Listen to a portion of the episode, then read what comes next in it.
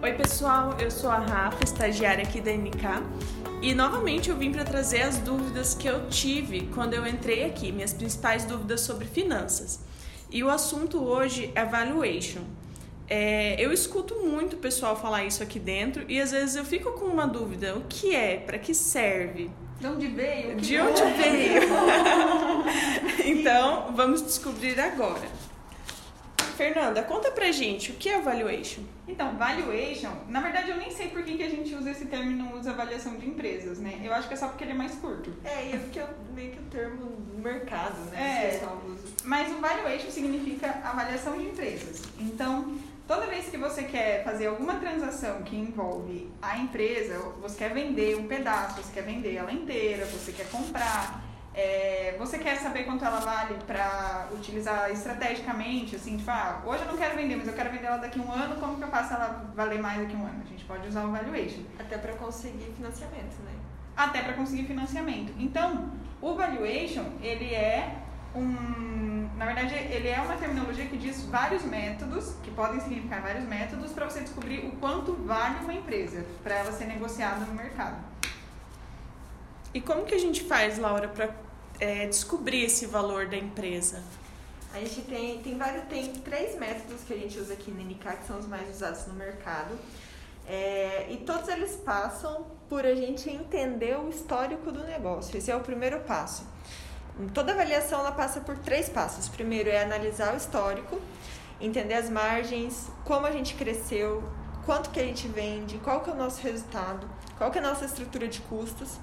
Depois a gente tem que olhar para o presente da empresa e entender se a gente já tem, atende a demanda atual, é, como que a gente se comporta frente às mudanças do mercado e aí depois projetar o futuro.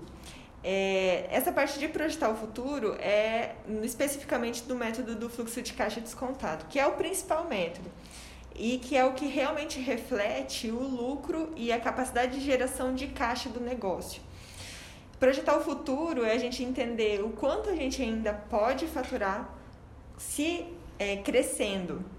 Se a gente vai crescer no futuro e crescendo, a gente vai mudar as nossas margens e como elas vão se comportar e de fato quanto dinheiro vai sobrar para que o sócio leve para casa. Porque no final, toda empresa ela tem o objetivo de ter lucro.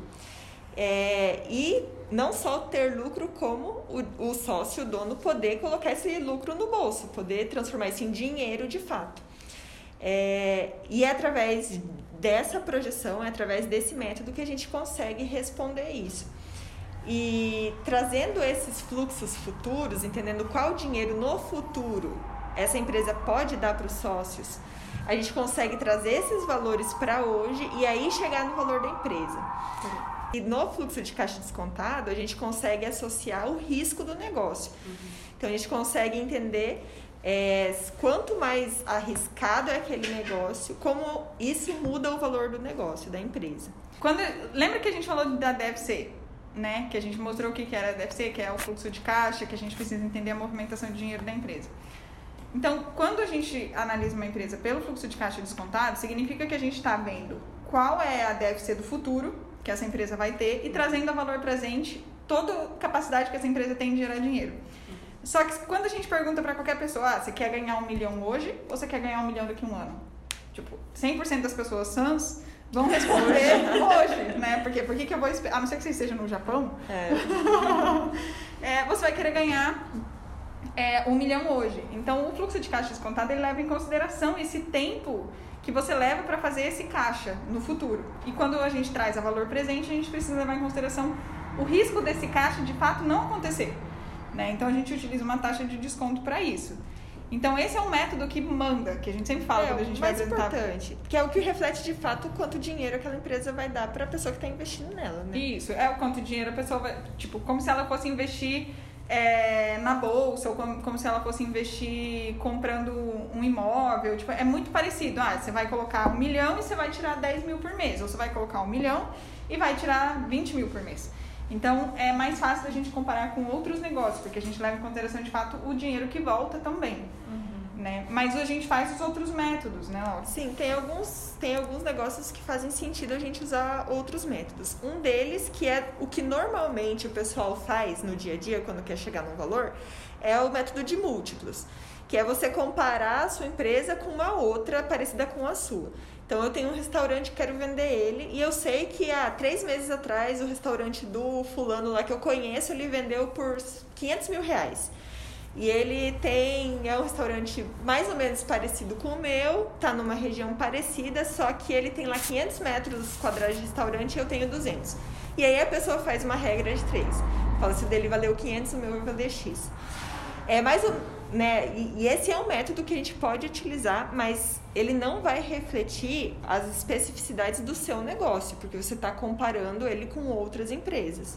É, ele é bom para a gente saber se o valor que a gente chegou, por exemplo, ah, eu estou vendendo uma academia.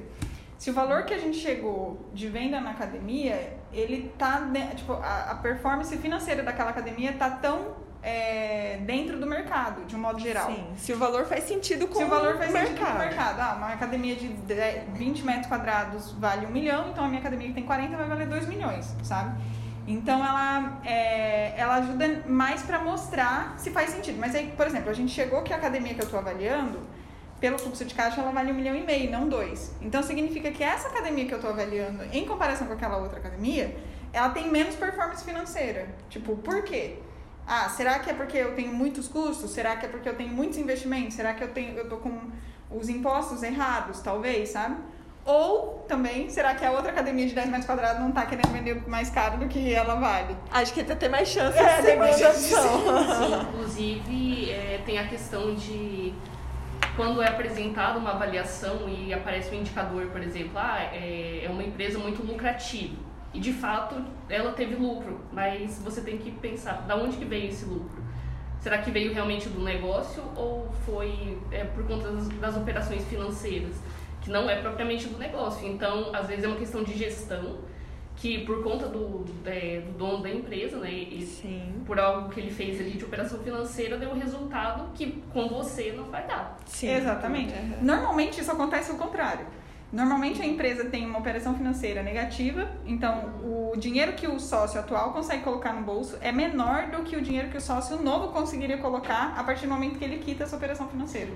Então normalmente acontece muito a situação contrária, tipo, atualmente com aquele sócio tem menos resultado do que quando o cara vende, sabe? Porque ele vai lá, ele tem um caixa, consegue quitar todos os empréstimos, consegue Sim. quitar imposto parcelado, consegue quitar todas as coisas. E aí, operacionalmente, ela tem, como ela Sim. tem resultado, fica mais Sim. interessante. Né? Até por isso que a gente não consegue dizer que se esse negócio é bom para todo mundo. Para É. alguns investidores ele pode ser muito bom, para outros investidores talvez não. E esse é um ponto importante, né? Quando a gente vende um valuation, a primeira pergunta que a gente faz é para quem que a gente está avaliando. Porque, por exemplo, se eu, se eu tô, tô avaliando uma academia e eu tô querendo vender para Vanessa, é, a Vanessa não tem conhecimento nenhum de academia. Então, tipo, esse negócio, querendo ou não, vai ser um pouco mais arriscado para ela. Sim. A Vanessa trabalha na NK, a Vanessa não vai ter tempo de ficar lá, tipo, vendo como é que tá a gestão dos funcionários. É, então tem toda uma, uma coisas específicas que a gente leva em consideração porque a gente está analisando para você. Agora, por exemplo, se eu for vender a academia para outra academia que tem aqui em Foz, pode ser que esse cara tenha um grande ganho é, de sinergia. Tipo, ah, o, a parte administrativa eu vou juntar, eu vou jogar um personal do- de uma academia para outra. Então, para aquele cara, esse negócio vale muito mais do que para Vanessa. Ele é menos arriscado, porque o cara já entende do negócio, sabe? Sim. Então, é, é saber para quem que a gente está avaliando também é um ponto bem importante quando a gente Sim. faz a avaliação. É, e a gente ainda não falou do último método, que eu acho que a gente pode falar um pouquinho, que é o balanço patrimonial. É, o balanço patrimonial é, tem algum, alguns pontos. Primeiro, a gente tem que levar em consideração o balanço patrimônio, patrimonial real, não necessariamente contábil, porque às vezes não está contabilizado tudo que aquela empresa tem. É, e em segundo, tem algumas empresas que fazem um pouco mais de sentido ser avaliado pelo balanço patrimonial, por exemplo, é, fábricas, né, em que grande parte do ativo são ativos físicos, são maquinários que têm um grande valor, é um valor grande de mercado. Mas, por exemplo, empresas de serviço não fazem sentido ser avaliadas pelo balanço patrimonial. Porque nem tem muita coisa. Vai ter a mesa, é a mesa, é o computador, é o ar-condicionado. Isso não Uhum. tem um valor de fato. né? Se você for avaliar pelo balanço patrimonial, você pode simplesmente abrir um outro local, É. comprar todas as coisas novas e abrir. Então, alguns casos faz sentido, outros casos não faz tanto sentido. Muitas pessoas levam em consideração isso na hora de fazer uma proposta. E tem que ser levado em consideração principalmente para o comprador. Quem está comprando, vale a pena olhar para o balanço, porque se nenhum da, daqueles números lá que você comprou não fazem sentido ou você não conseguiu realizar eles na prática, pelo menos você tem as coisas. É. Então, é, dá uma segurança para quem está comprando. A gente viu isso acontecer quando a Americanas foi comprada, né? Que o Jorge Paulo Lema foi lá, avaliou pelo método de fluxo de caixa descontado, a Americanas não valia nada. Mas ela tinha tantos imóveis e tantos bens que se tudo desse errado, ele conseguia vender tudo e ainda recuperar o investimento que ele fez. Então, um balanço patrimonial, quando a gente apresenta, ele serve para isso, para ele dar essa, esse respaldo, tipo, ó, se tudo der errado, é por aqui. Mas quando a gente, tipo, resumindo os três métodos, o fluxo de caixa leva em consideração o negócio, né? Então a gente está avaliando o negócio que a gente está é, e a capacidade de, de daquele negócio produzir dinheiro. O método de múltiplos ele avalia o negócio dentro do mercado, tipo ah, em comparação com outros negócios. E o balanço patrimonial reduz a empresa em coisas. Então tipo não leva em consideração nada além de bens, tipo de coisas específicas, né? E acaba sendo um método que de certa forma as pessoas mais utilizam hoje. Sim. Mas é isso, Rafa, conseguiu responder sua dúvida? Perfeitamente. que bom. É, vou fazer uma pergunta para Vanessa agora. É, Vanessa, quando que é preciso fazer essa avaliação da empresa? É só na hora de vender a empresa? Não necessariamente. Muitas vezes é feito nesse momento, mas é, em outras situações, como em caso de dissolução societária, é, para analisar os investimentos, como falaram no início, para conseguir financiamentos. Então, tem vários, é, vários outros casos que você pode aplicar o- a avaliação da empresa. E Tem- até. Opa, desculpa. Tem um método que, tipo, é, a, a gente aqui na NK utiliza. Então, por exemplo, a gente fez um valuation da NK é, no começo de 2020. Antes da pandemia, a gente viu lá quanto que a NK valeria. E aí a gente falou, ah, então a gente quer que ela valha, tipo, 50 milhões em 5 anos. Como que a gente faz isso? Quanto que a gente tem que faturar? Então, a gente fez, estabeleceu todas as metas de faturamento, de contratação, de execução de serviço, de, tipo, de tudo levando em consideração que a gente quer que a empresa valha 50 milhões em 5 anos. É, então ela pode ser usada de um método estratégico também, como método estratégico também. E eu acho legal também pro, pro sócio, pro dono da empresa, saber qual que é de fato o patrimônio dele. Porque às vezes ele tem grandes negócios e ele não contabiliza isso no patrimônio pessoal dele. E a empresa tem um valor. Obviamente que a gente só se concretiza na hora que você vai de fato vender. Aham. Mas ali é um bem, a sua empresa é um bem que tem um valor intrínseco que um dia pode ser vendida. E se ela for vendida, esse patrimônio é seu. Então, o empresário, fazendo regularmente, conforme a empresa vai crescendo, ele vai avaliando como que é, esse crescimento está refletindo no valor do negócio dele, pode ser levado em consideração para ele entender qual é o patrimônio total dele. E o próprio fato de você saber o valor do seu patrimônio, saber o quanto que a sua empresa vale, é, isso valoriza a empresa?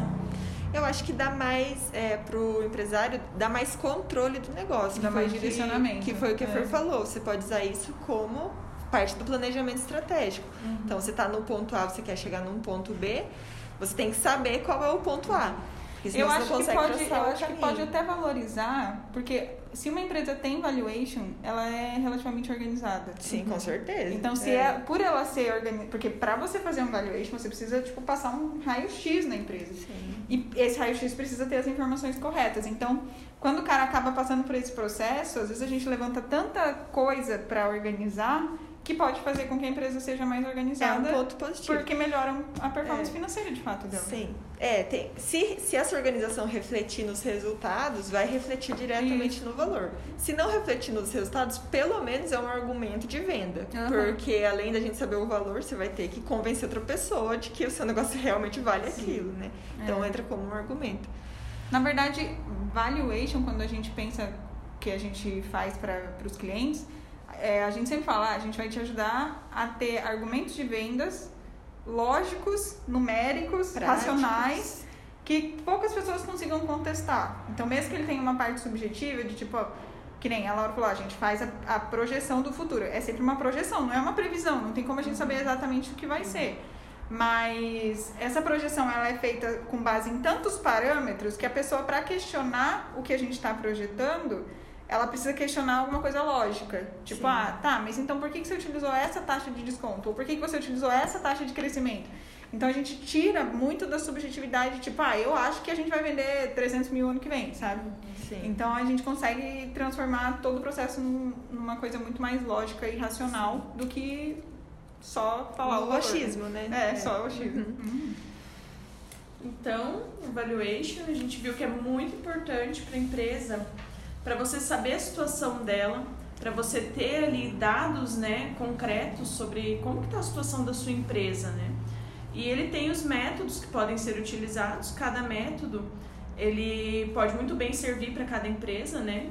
A, quem vai decidir isso ali é o de fato o empresário. Qual método que se encaixa melhor na minha empresa? Qual uhum. método que eu posso usar para fazer o valuation na minha empresa? É, essa parte a gente pode ajudar bastante, tá? Com certeza. Porque nem todo mundo tem o conhecimento, né? O que é o valuation. O empresário, geralmente, ele não sabe isso. Como a gente sabe, a gente está aqui para ajudar. então é isso, meninas. Muito obrigada e até a próxima. Tchau. tchau.